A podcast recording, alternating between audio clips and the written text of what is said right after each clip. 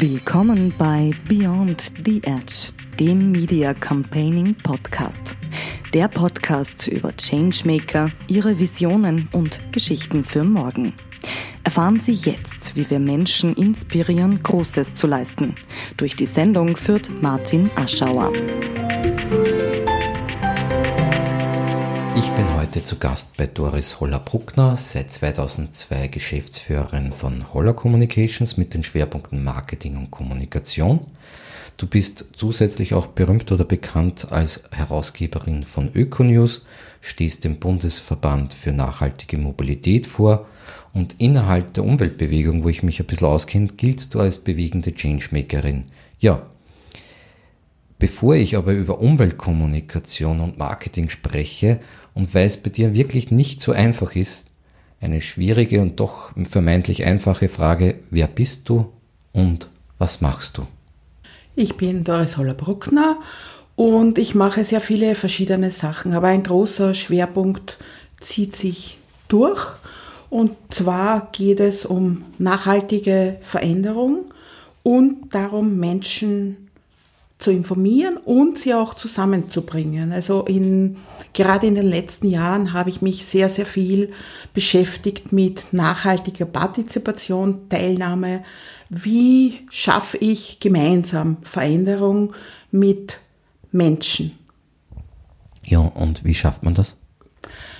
Äh, indem wir kommunizieren, auch sehr viel direkt, nicht nur online wofür ich ja eher bekannt bin mit Ökonews, sondern einfach auf die Menschen zugehen. Also ähm, aktuell machen wir zum Beispiel eine Tour mit Elektrofahrzeug, wo wir nachhaltige Unternehmer oder nachhaltige Pioniere besuchen und mit ihnen kurze Interviews machen dazu, wie sie die Veränderung angehen, warum sie das genau tun. Also indem ich die Emotion derjenigen spüre und die versuche irgendwie an die anderen weiterzugeben, weil man mit Emotionen die Menschen viel mehr abholt.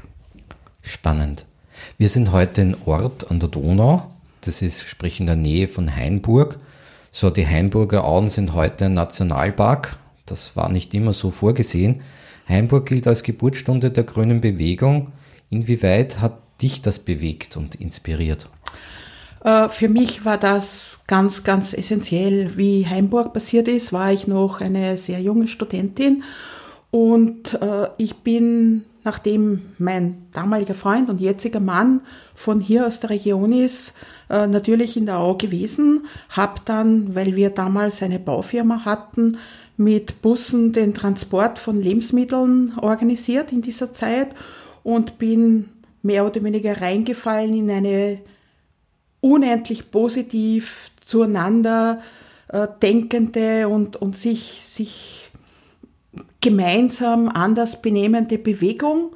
Äh, das war diese Heimburg-Bewegung und das hat mich fasziniert und zwar so fasziniert, dass ich, nachdem diese ganze temporäre Geschichte vorbei war, mich viele, viele Jahre lang sehr engagiert habe für den Nationalpark mit 45 äh, Bürgerinitiativen, die es gab in der Region, die Plattform Pro Nationalpark gegründet habe und dann sogar eine der Sprecherinnen der Plattform war. Und äh, nach etlichen Jahren haben wir endlich den Nationalpark geschafft und ich bin wahnsinnig stolz drauf, dass wir das Gebiet erhalten haben und ich bin immer noch in Kontakt mit vielen Menschen aus dieser Zeit.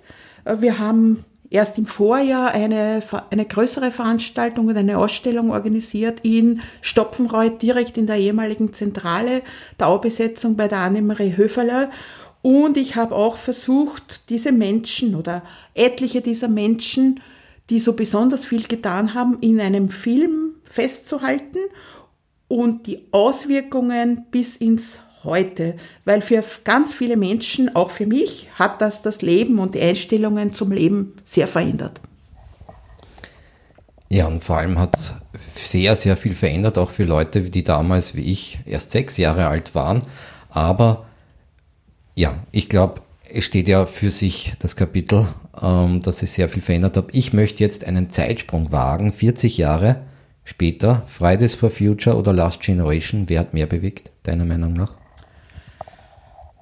Äh, am Anfang sicher die Fridays. Äh, die letzte Generation oder die Last Generation erst auch eher zu Beginn, wie sie gestartet haben. In der Zwischenzeit, glaube ich, sind viele Leute schockiert, äh, sehen das nicht ein, dass sie aufgehalten werden. Also ich, ich habe erst vor kurzem eine Debatte gehabt mit äh, guten Freunden von mir, die sicher sehr, sehr grün bewegt sind und gemeint haben, also das ist ganz furchtbar, sie sind aufgehalten worden, wie sie am Weg waren zum Arzt mit, mit Kleinkind, mit dem eigenen und das Kind hat die ganze Zeit im Auto dann geweint und geweint und sie sind eine Dreiviertelstunde gestanden und, und die waren irgendwie sehr schockiert, dass so viele Leute so negativ gesprochen haben von denen, die im Stau waren. Und äh, ich sehe es ein, dass man sich wehrt, weil sich eben alles viel zu langsam verändert. Aber ich glaube trotzdem, dass man mit direkten Gesprächen weiterkommt. Und äh, das haben die Fridays for Future in der Zwischenzeit gelernt. Hier geht es auch um jede Menge Psychologie dahinter. Ich hätte eine interessante Frage für mich. Äh, Stichwort 100 auf der Autobahn. Psychologie und Kommunikation. Hinter Zahlen liegt ja jede Menge einerseits Symbolik, aber auch Psychologie. Die Werbepsychologie weiß es, ob es irgendwas um 99 Euro verkauft oder um 105, ist ein großer Unterschied. Nicht im Preis eigentlich, aber im Kopf. In vielen Nachbarstaaten gibt es ja die 110 und nebenbei wäre 110 auch für die Elektromotoren, für die zukünftige Generation eigentlich eine gute äh, Geschwindigkeit. Und wir haben diese psychologische 100-Debatte eigentlich nicht. Aber warum vernachlässigen wir in der Kommunikation oder die Umweltkommunikation so vollkommen sehr oft die psychologischen Grundmotive? Sollten wir die Leute nicht einfach dort abholen, wo sie sich befinden? Ja, das, da bin ich ganz der Meinung, dass man das sollte. Ähm, nur passiert sehr oft nicht. Und genau das ist sozusagen eine, eine Geschichte, die gerade bei Klimawandel-Dingen sehr, sehr oft passiert, dass man da zu wenig mit den Leuten vor Ort spricht. Das ist auch ein Grund, warum wir Powerful People gegründet haben, wo wir in Gemeinden gehen, Kunst- und Kulturprojekte mit einem nachhaltigen oder mit einem Klimaschwerpunkt machen. Äh, wir gehen dann von Tür zu Tür und versuchen die Leute dort abzuholen, wo sie sind. Und äh, ich glaube, dass da 110, weil es mehr ist als 100, sehr viel einfacher kommunizierbar wäre und auch genau mit der Argumentation sozusagen, das gibt es schon, das ist besser für die Umwelt. Man kann ja dann später immer noch sozusagen nachfassen. Man muss Zwischenschritte machen. Äh, ich weiß, damit mache ich mich nicht bei vielen, vielen oder nicht bei allen beliebt. Aber in der Zwischenzeit habe ich gelernt, dass man nur mit Zwischenschritten weiterkommt.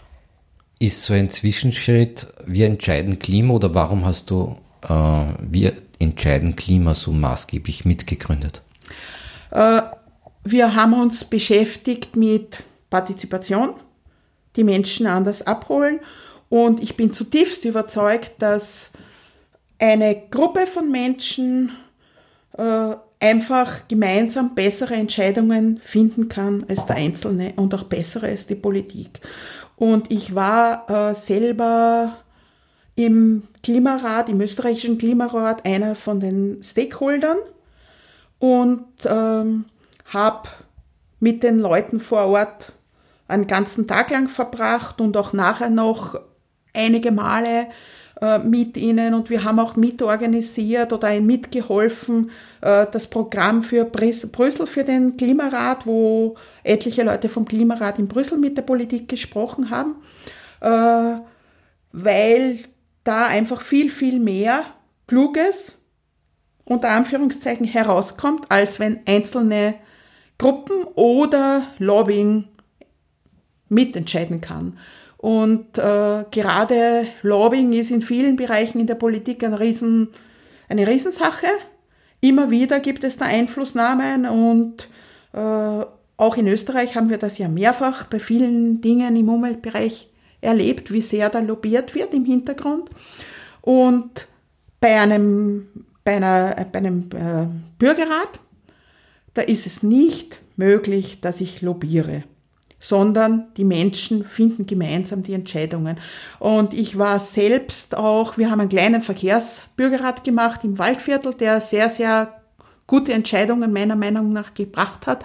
Und ich war auch in Brüssel beim ähm, Food Waste Bürgerrat, wo sozusagen Bürger, 120 Bürger aus ganz Europa waren. Und das ist Inspiration pur, weil die Menschen sich über Beruf hinweg, die kommen ja aus, sozusagen die Auswahl erfolgt äh, nach unterschiedlichen Berufen, nach unterschiedlichen Regionen. Beim Europäischen Bürgerrat war es sozusagen aus unterschiedlichen Ländern, nach verschiedenem Alter. Äh, und wenn ich sozusagen versuche, da unterschiedliche Menschen zusammenzubringen und die zu Themen befrage, dann kommt einfach viel, viel mehr gemeinsam rauf. Es ist das Wissen der vielen das da Entscheidungen bringt. Es ist leider schade, dass sie diese Entscheidungen oder diese Themen noch in der Politik viel zu wenig berücksichtigt werden und ähm, man braucht das wie in der Schweiz, äh, dass die Menschen da mitreden können. Du bist seit 2002 Geschäftsführerin der Holler Communications und widmest dich hier vor allem dem Marketing und der Kommunikation, also die Schwerpunkte Marketing und Kommunikation. So, für die Leute da draußen, wir sind ja Kommunikationskanal ja auch sehr stark in diesem Podcast. Ähm, was sind die größten Unterschiede zwischen Marketing und Kommunikation?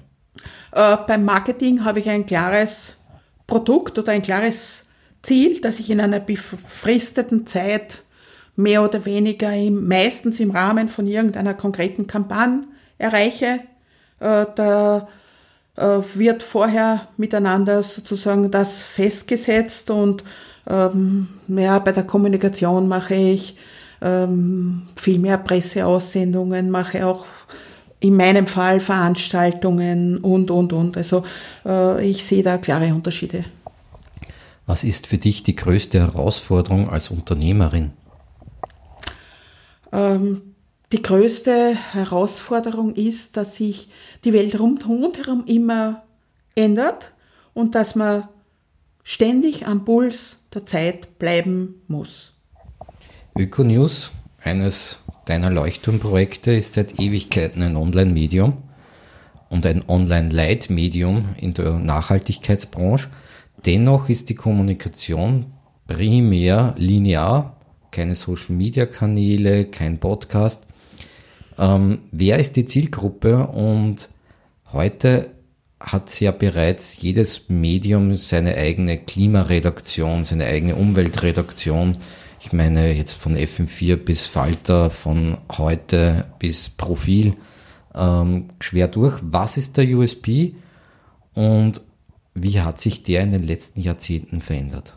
Äh, wir sind nach wie vor seit genau 20 Jahren gibt es uns jetzt seit dieser Woche. Ähm, diejenigen, die schnell Information tagesaktuell liefern und nur zu diesem Themenbereich. Das macht niemand sonst. Äh, wir haben tatsächlich überlegt, ob es uns noch braucht und mit einigen Leuten gesprochen und wir wissen, dass viele Leute aus der, äh, aus der Branche uns als Startseite eingebaut haben und das ist sozusagen ihre Tageszeitung in der Früh, dass sie Updates haben zu allem, was sich in Österreich zu dem Thema tut oder zu vielen, was sich tut. Und es gibt äh, sieben bis zehn Artikel, manches Mal auch mehr, täglich online. Und äh, was wir auch machen, was die anderen weit weniger tun, auch die vielen, vielen positiven umgesetzten Beispiele immer wieder vor den Vorhang zu holen. Energie ist eines der Kernthemen von Ökonews. Und jetzt habe ich eine zentrale Frage für mich immer. Kann es eine dezentrale Energiewende wirklich geben, wenn die Energieversorger den Ländern gehören und zentral aufgestellt sind? Ja, es kann sie geben. Ich bin zutiefst überzeugt, dass die Energiewende dezentral kommen wird. Natürlich gibt es Leute, die das nicht so wollen. Natürlich gibt es Firmen, es gibt die Verquickung mit der Politik, Aber auf der anderen Seite gibt es auch Vorreiter ähm, wie die Windkraft Simonsfeld oder wie die WEB oder auch die neuen Energiegemeinschaften, auf die ich sehr, sehr für die Zukunft setze, äh, wo wirklich die Veränderung vorangeht. Und es gibt ganz viele KMU-Betriebe, die die Energiewende dezentral konkret schon umsetzen und Schritt für Schritt da weiter tun. Und nachdem ich diese Beispiele kenne und auch sehe, dass sie jetzt in der Industrie kommen. Ich war vor kurzem beispielsweise in, in Hallein ähm, und habe gesehen, was man da in der Zellstoffindustrie machen kann, wenn man in Richtung Kreislaufwirtschaft denkt. Da ist Österreich ein großer Vorreiter. Die KMUs kommunizieren teilweise noch viel zu wenig, weil das einfach im Alltag untergeht. Äh, und das ist zum Beispiel ein Bereich, wo ich mich darum kümmere für meine Kunden. Worauf bist du stolz? Äh, darauf, dass ich diese Werte an meine Kinder, so wie es jetzt aussieht, auch weitergegeben habe. Die sind in der Zwischenzeit erwachsen. Äh, meine Tochter arbeitet im, im Filmbereich äh, und macht noch dazu CSR. Und äh, mein Sohn hat gerade ein VR-Spiel äh, mit seinen Kollegen gelauncht, das auch einen Umweltrettungshintergrund hat. Und äh, ich bin stolz, dass beispielsweise mein Sohn diese Werte, die ich habe oder die ich für die Zukunft sehe, noch viel, viel mehr meiner Meinung nach in, in sich trägt als ich selber. Wie schön. Wie wichtig sind Preise für dich oder Auszeichnungen für dich? Also Digital Female Leader Award, Niederösterreicher des Mo Niederösterreicherin des Monats logischerweise und so weiter und so weiter. Also wie wichtig sind Auszeichnungen? Sie sind eine gute Bestätigung. Also beim Digital Female Leader Award, der ja ein internationaler Award ist, habe ich überhaupt nicht damit gerechnet, dass ich da selbst überhaupt eine Chance habe, den zu bekommen. Und meine Kolleginnen, mit denen ich äh, eine elektrische Rallye bis nach Marokko gefahren bin, also ernstes Frauenteam, die haben für mich eingereicht. Und ich bin hingefahren zur Veranstaltung eher, um die Menschen dort kennenzulernen und war dann sprachlos, dass ich selbst den Preis bekommen, bekommen habe. Und es hat mich wahnsinnig gefreut, dort äh, Frauen zu treffen, die ähnlich dicken. Und für das sind solche Preise sozusagen nochmal mehr mutmachend. Was kannst du besonders gut? Ähm, vermitteln und damit Menschen zusammenbringen. Also mit Menschen, die teilweise unterschiedliche Standpunkte haben, äh, zu sprechen und versuchen, da gute Lösungen gemeinsam zu finden. Vielleicht ist das jetzt auch schon die Antwort auf die nächste Frage, aber du hast das vorhin angesprochen, Powerful People, Kulturkreativität und Kulturpartizipation. Warum hast du das gegründet? Äh, das habe ich nicht allein gegründet, sondern mit meinen Kolleginnen, speziell mit meiner Kollegin Karin. Äh, und die, da gab es eine Ausschreibung zum Thema Leerstandsbespielung. Äh, und äh, da haben wir, das ist ein Thema, das sozusagen in sehr, sehr vielen Städten brennt, dass es Leerstände gibt in den Innenstädten und dass die Menschen einfach vor Ort sehr wenig miteinander kommunizieren und schon gar nicht zu nachhaltigen Themen. Und ähm, da haben wir vor sechs, sieben Jahren begonnen, damit ein solches Projekt zu machen. Äh, wir gehen bei diesen Projekten einfach, wir versuchen möglichst viele Leute anzusprechen, gehen von Tür zu Tür und haben dann auch sehr, sehr unterschiedliche Menschen, die kommen. Auch Menschen unterschiedlichen Alters, unterschiedlicher Nationalität und das, das, das verändert wirklich vor Ort. Aber das braucht auch jede Menge Energie. Ja. Und woher nimmst du diese Energie oder anders gefragt, was treibt dich an? Äh, was mich antreibt, ist, dass man mit den Dingen, die, die ich mache, wirklich Veränderungen erreichen kann.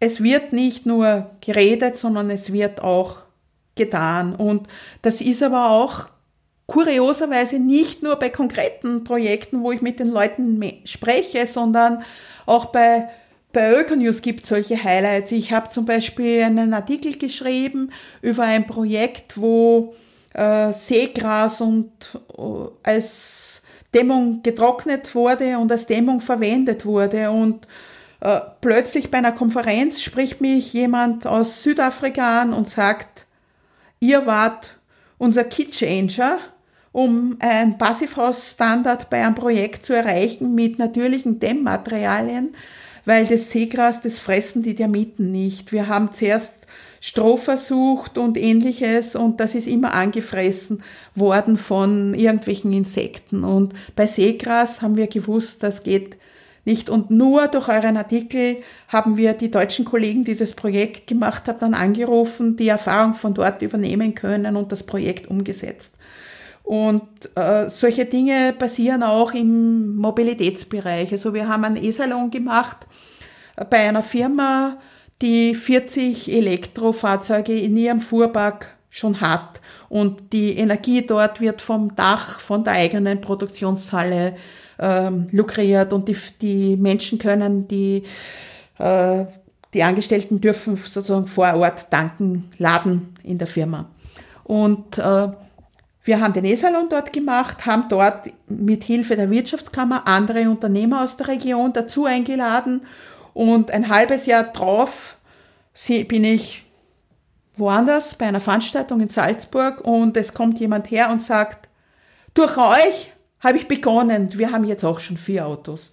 Und meine Angestellten, die freuen sich drüber, dass sie leise fahren und es ist eine große Veränderung.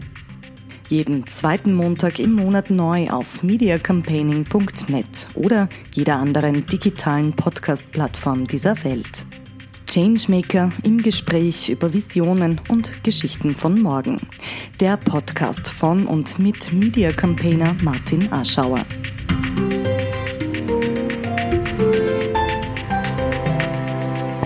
Dann braucht es ein paar Artikel Richtung Kaltmiete auf Warmmiete weil in dem Moment, wo die Gesamtkostenbetrachtung nicht mehr auf mhm. Mieter verschoben werden kann, ist CO2 fossile intensiv, also fossilintensive Energie äh, ja nicht mehr konkurrenzfähig. Ja, das ist genau das gleiche oder ein ähnliches Thema wie beispielsweise beim Elektrofahrzeug. Wenn ich mir die Gesamtkosten über die volle Laufzeit anschaue, dann bin ich auch beim Elektrofahrzeug günstiger. Aber es rechnet kaum jemand und speziell Private, die wenigsten Leute die Gesamtkosten von etwas aus. Und das ist ein Thema, das auch politisch viel zu wenig kommuniziert ist. Dieses langfristige Denken von Dingen. Es ist immer nur kurz und wenn man Glück hat, mittelfristig gedacht. Aber es gibt ja auch keinen langfristigen Kredit, sondern nur einen kurzfristigen Kredit meistens. Mhm. Äh, oder Leasingmodell oder andere. Aber ich wollte woanders hin. Und zwar, es gibt keine Media Campaigning Ausbildung. Und wenn ich schon eine Veteranin hier sitzen habe, muss ich danach fragen. Und zwar, stellen wir uns vor, wir würden jetzt auf dem Reißbrett eine konzipieren und auf irgendein FH Universität mhm. oder so äh, machen. Wie wäre der Titel deiner Lehrveranstaltung und vor allem, was würden die Studentinnen, die Besucherinnen bei dir lernen?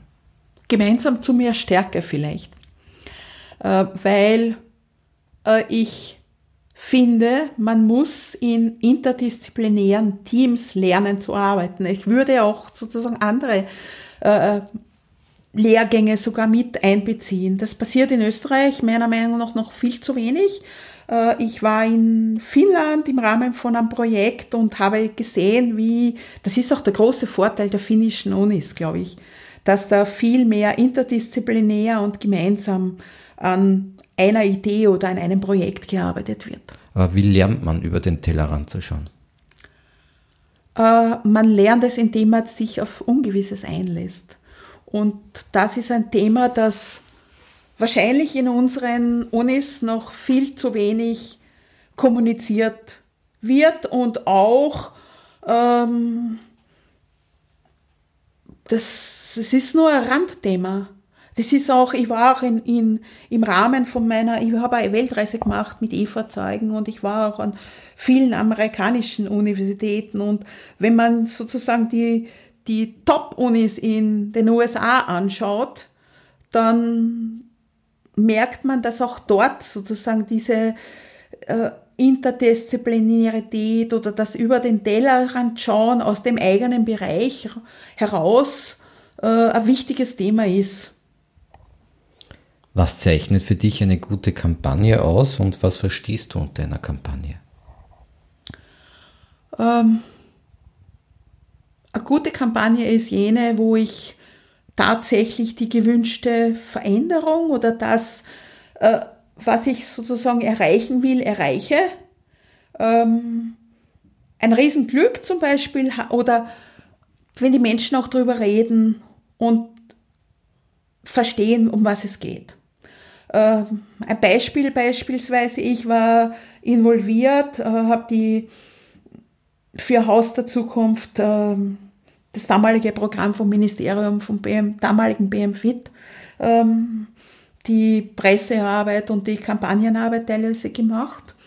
Und da hatte ein anderes Programm des Ministeriums Klimaaktiv viel, viel mehr Budget. Und wir haben ähm, einen Kalender gemacht, einen Energiewendekalender, wo wir einige der Haus der Zukunft Projekte einfach mit konkreten Daten und Fakten reingenommen haben und jeden Parlamentarier einen dieser Kalender geschenkt haben, überreicht von Jugendlichen. Für jeden sozusagen ein Jugendlicher persönlich und überreicht. Und dann haben die die Bilder gesehen. Bilder sind plakativ. Äh, also man braucht auch sozusagen irgendein Bild dazu und diese mögliche Veränderung, dass die realistisch ist, machbar ist, nicht wehtut. Und dann gab es parlamentarische Anfragen zum Beispiel, naja, bei Haus der Zukunft gibt es ja das und das schon. Warum kann man das nicht mehr in die Masse bringen? Sehr schlau gemacht. Ich hätte jetzt noch eine Frage, wenn ich schon so eine Changemakerin da habe. Wer bewegt dich? Ähm, wer sind deiner Meinung nach die wichtigsten Changemakerinnen im Nachhaltigkeitsbereich? Oder anders gefragt, wie ich jetzt schon eingeleitet habe, wer bewegt dich? Oh, das sind eigentlich sehr, sehr viele Menschen.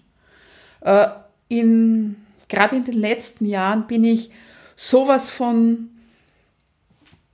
positiv mitbewegt durch die vielen Frauen, die da kommen und etwas bewegen, also im Mobilitätsbereich zum Beispiel die Marcella Kral und die äh, Patricia Ilda Valentini oder die Christine Scharinger oder äh, meine Kollegin, die Karin Neckam, äh, die in, in vielen unterschiedlichen nachhaltigen Bereichen unterwegs ist.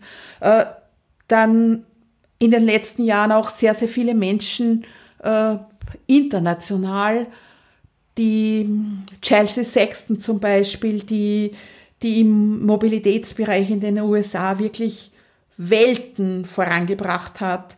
Äh, oder auch der Craig Davis, äh, der früher bei Tesla Marketing and Sales Director war und der zu einem wirklich guten Freund geworden ist und mehr oder weniger nur nachhaltige Produkte äh, promotet und damit sehr, sehr viel äh, verändert.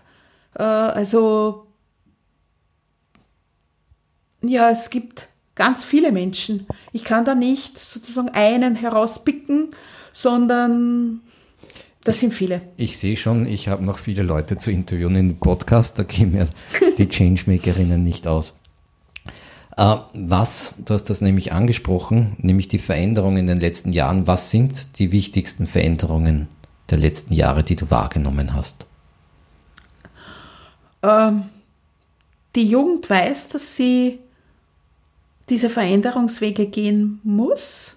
Äh, man muss das aber noch mehr in die Breite tragen. Und die Kommunikationsbranche? Äh, künstliche Intelligenz, äh, die mitspielt, äh, schneller werdende Kommunikation, ähm, auch, auch äh, Dinge wie, wie, wie, ja, wie, wie zum Beispiel beim, beim, beim, im Automotive-Bereich, nachdem ich da sehr viel gemacht habe und sehr aktiv war, ähm, das Denken in Richtung selbstfahrendes Auto, mehr Sharing und das alles muss sozusagen in der Branche erst ankommen oder kommuniziert werden. Viele sind da damit vollends überfordert oder sie sagen, ja, ja, geht schon und dann wissen sie eigentlich nicht die Details und wenn ich, wenn ich ähm, das beobachte, dann sehe ich, oh, da läuft es falsch. Also beispielsweise in der Automobilindustrie ist da ganz viel in Veränderung begriffen. Damit sind wir auch schon bei der Elektromobilität. Ich nehme es mal nur für Österreich her. Ähm, die wird ja derzeit sehr stark getragen von Firmen. Und warum sind die Privaten noch so zurückhaltend? Welche vernünftigen Erklärungen gibt es dafür? Äh, der Anschaffungspreis von einem Elektrofahrzeug äh, ist immer noch über dem eines fossilen Fahrzeugs. Und es gibt noch viel zu wenig kleine Fahrzeuge, die kommen aber jetzt sozusagen immer innerhalb der, letzten, der nächsten ähm, eineinhalb, zwei Jahre sind noch endlich diese kleineren Fahrzeuge am Markt. Also man sieht zum Beispiel, die, die Zoe war deswegen von Renault ein Erfolgsprojekt, äh, weil sie sozusagen ein kleines Fahrzeug war oder das einzige äh, kleine Fahrzeug, das rasch für den Markt verfügbar war. Und weil es die ersten mit der Batteriemiete waren? Äh, das war sozusagen, glaube ich, ein Versuch, der mh, mm, gar nicht so gut gelaufen ist. Ähm, in, Im Nachhinein betrachtet. Ähm, aber man muss halt ausprobieren, sage ich. Und das muss man sich auch als Konzern trauen. Du hast auch mit Tesla in der Startphase in Österreich zusammengearbeitet. Was hast du dabei gelernt? Äh, ich habe nicht nur in Österreich, sondern in ganz Europa mit Tesla zusammengearbeitet. Und da habe ich speziell im Bereich Gorilla Marketing besonders viel noch zusätzlich gelernt, weil wir haben einfach immer verrückte, unkonventionelle Sachen getan, mit denen niemand gerechnet hat und haben damit Erfolge gemacht. Und was ich noch gelernt habe, war auch sozusagen, man braucht nur wenige, um Veränderung zu erreichen. Da sind wir schon bei den Ratschlägen. Welche Ratschläge kannst du Einzelpersonen geben, die sich für den Umwelt- und Energiebereich interessieren und einen Beitrag zur Nachhaltigkeit leisten möchten? Setz dir ein Ziel, hab Mut und halte daran fest. Wie sehen deine Visionen und Geschichten für das Leben von morgen aus? Das ist ganz einfach. 100% Energiewende, autarke Häuser, ähm, selbstfahrende Autos. Nicht mehr jeder braucht eigenes Auto. Wir teilen Autos. Ähm, es gibt auch sogar nachhaltige Flüge. Äh, wir werden weniger fliegen, dafür mehr mit der Bahn fahren, wo uns ähm, gescherte Autos hinbringen werden. Ähm, und das ist CO2-neutral. Und was ist auf diesem Weg vielleicht der wichtigste Kommunikationstipp, den du weitergeben kannst? Nicht aufgeben, weiter tun. Einfach dranbleiben. Ich nenne sie die Ali Malocci-Frage, weil ich es ihm geflattert habe. Ähm, ich habe ihn auch schon eingeladen, nur der ist gerade jetzt zum zweiten Mal Papa geworden. Wir machen das im Herbst. Äh, angenommen, dieses Mikro erreicht 8 Milliarden Menschen. Tut mhm. nicht ganz, aber stell es dir vor, aber du hast nur 30 Sekunden äh, Zeit, sprich maximal zwei, fünf Sätze. Ähm, was sagst du ihnen? Sprich mit deinem Nachbarn über nachhaltige Veränderung und zeige ihm, was du persönlich da schon machst. Ich finde, das ist ein wunderschönes Ende. Danke für das Interview. Danke ebenfalls. Danke fürs Zuhören. Beyond the Edge, der Podcast von und mit Media Campaigner Martin Arschauer sagt Danke. Jetzt mediacampaigning.net hören. Weitersagen hilft.